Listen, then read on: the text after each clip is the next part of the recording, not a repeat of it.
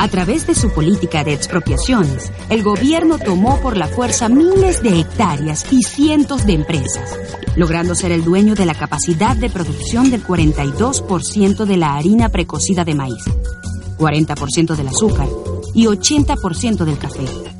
Hay escasez en estos productos porque el gobierno expropió a quienes estaban produciendo y luego dejó de producir. Este desastre que vive el país tiene una explicación y un solo culpable. La escasez es culpa del gobierno. Para resolver la escasez de los alimentos necesitamos aumentar nuestra producción nacional